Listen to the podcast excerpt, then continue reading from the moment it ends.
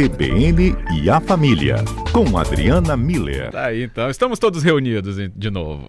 Tá, Isso tá que vale vendo? a É pena. assim que vale, uma grande confraternização, exatamente, Com Fábio. certeza. E o nosso ouvinte também, sempre parte integrante dessa conversa, já pode até participar. Já deixa até o nosso número aberto, 992994297, porque esse tema realmente ele traz importantes participações de quem nos acompanha. Mas eu já queria saber, inicialmente, é com a Adriana conosco, Adriana, que é o tema que fala um pouco mais sobre o nosso papel de filho, né? Exato, E Fábio. justamente tem é, alguns pontos que a gente poderia abordar, porque se fala né, sobre é, ser um bom filho, é, qual a atenção que se dá aos pais, se está alta, se está baixa, como é que essa relação se constrói. E é isso que acho que você pode até trazer um conhecimento mais aprofundado para a gente, Adriana. Então, o, o convite é esse mesmo, né, Fábio? A gente fazer algumas reflexões sobre como é que a gente está sendo como filhos, né? Porque nem todo mundo vai ser pai ou vai ser mãe, mas certamente todos nós somos filhos. Então, como é que a gente está desempenhando esse papel? Então, já fica aberto aí para participação, né? Os nossos ouvintes é, falarem com a gente se eles se consideram um bom filho, uma boa filha e o que, que ele faz efetivamente é, em prol dessa, assim, para se considerar um bom filho, né? Ótimo, estaremos aqui com essas mensagens para comentar. A nossa pergunta de hoje é essa. E aí, Fábio, então vamos conversar um pouco sobre isso. Primeira coisa que eu acho importante a gente pensar é quando a gente fala bom filho, é óbvio que a gente está fazendo um juízo de valor aí, né? Tem o bom e o mal, então a gente, para ter esse tipo de análise, de autocrítica, de autoanálise, a gente precisa considerar alguns critérios, né, para analisar e avaliar as nossas ações. E aí eu, eu organizei de forma puramente didática, porque é, na vida as coisas elas acontecem em uníssono, né? Assim, uma, de uma vez só.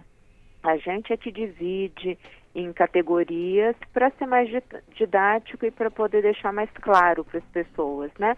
É, três critérios. Então, um critério prático, critério afetivo e critério moral. Uhum. Quando eu falo dos critérios práticos para a gente se considerar um bom filho, eu, eu analiso as questões mais de ações cotidianas, né? Aquilo que eu faço no meu dia a dia é, que promove o bem-estar do, dos meus pais, né? Ou promove uma qualidade de vida, uma qualidade de interação é, para os pais.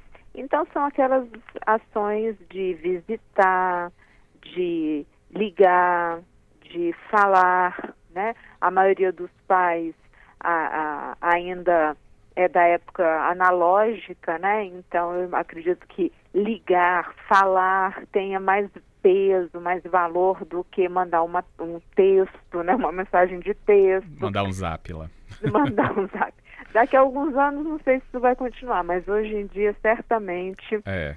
é, é essa questão do, do tom de voz, de falar, né, é, pra, é mais relevante, é, levar para o médico, ajudar de alguma forma é, no deslocamento, né, eu eu tô indo, eu participo, eu chamo para tomar um café, eu, eu vou lá assistir alguma coisa junto na televisão, convido para ir para o cinema, é, ajudo a pagar um remédio, que, que tipo de ação prática eu tenho feito em prol, de novo, da qualidade de vida dos meus pais, né? Também tem os critérios afetivos, Fábio, que são todas aquelas ações que envolvem o afeto. Então, é dar carinho, dar atenção, dizer que ama, demonstrar afeto, né? Com um abraço, com um beijo, com um sorriso.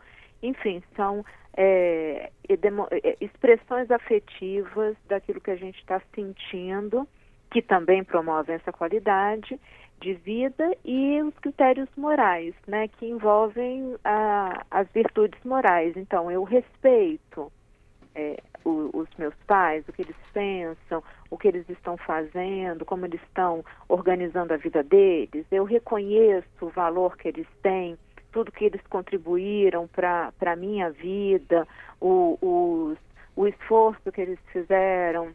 Eu tenho gratidão é, por ser filho deles, né? Eu perdoo os meus pais por qualquer coisa que eles já tenham feito e que me magoou. É, então, assim, são, são questões mais internas, né, uhum. da, de cada um de nós.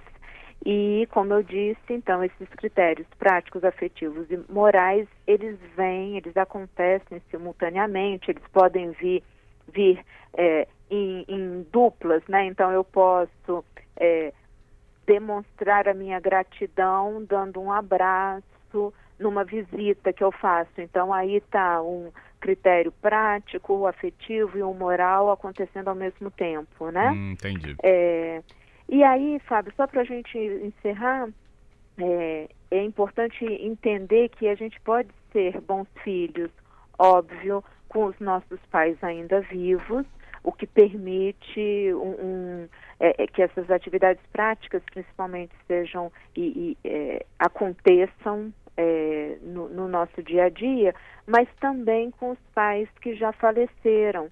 Como?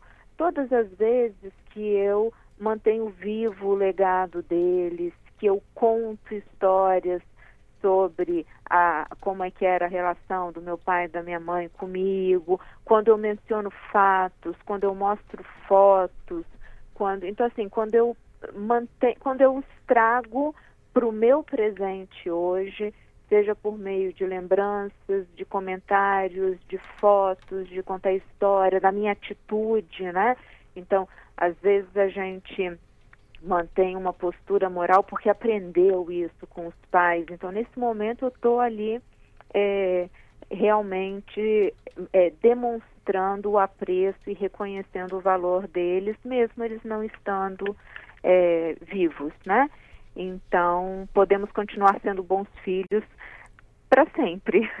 Com certeza. É, e traz ali né, uma chance da gente resgatar a nossa própria memória, ajudando a criar, né, por exemplo, num filho, num neto, é, memórias que foram nossas, mas que viram histórias para esta, né, para esse que está seguindo na próxima geração. Exato. Que eu acho que é muito, deve ser muito mais valorizado, inclusive. Exatamente, Fábio. Isso tem um poder que é muito importante. A gente, inclusive, chama de legado. É. Porque é como se fosse uma herança bendita, né? Porque tem as heranças malditas. Mas as heranças benditas que a gente vai passando para frente de geração em geração, é, prestando homenagem a essas pessoas que fizeram né, essas boas ações serem concretizadas. E aí é o que você falou, por meio de histórias, de fatos, né? É, nas reuniões de família, a gente vai contando e todo mundo ri, todo mundo tem uma história para contar, enfim. Com certeza. Já ia falar das boas mensagens que chegaram aqui, Adriana. e tem, por exemplo, a participação, então, vamos lá, de quem nos acompanha, o que a gente está falando aqui sobre né, esse modo de ser visto como um bom filho, ou como a gente tem esses critérios práticos, afetivos e morais para tratar né, nossos pais. E é a Rosângela falou que gosta de ligar para a mãe dela quase todos os dias para conversar de tudo. Uhum. Sair é mais difícil devido ao tempo, mas precisa fazer visitas é, aos finais de semana. Precisa fazer mais visitas aos finais de semana. Pelo visto, ela quer comparecer muito mais presencialmente, né?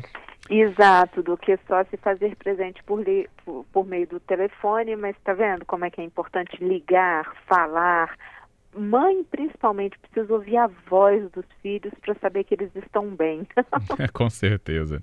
Outra aqui, é, falando do próprio filho, a Maria da Penha, ela fala que é, estamos numa conversa muito agradável e ela fala que é muito feliz quando fala do filho dela, que o filho é uma herança bendita mesmo, como você falou antes do repórter CBN ali.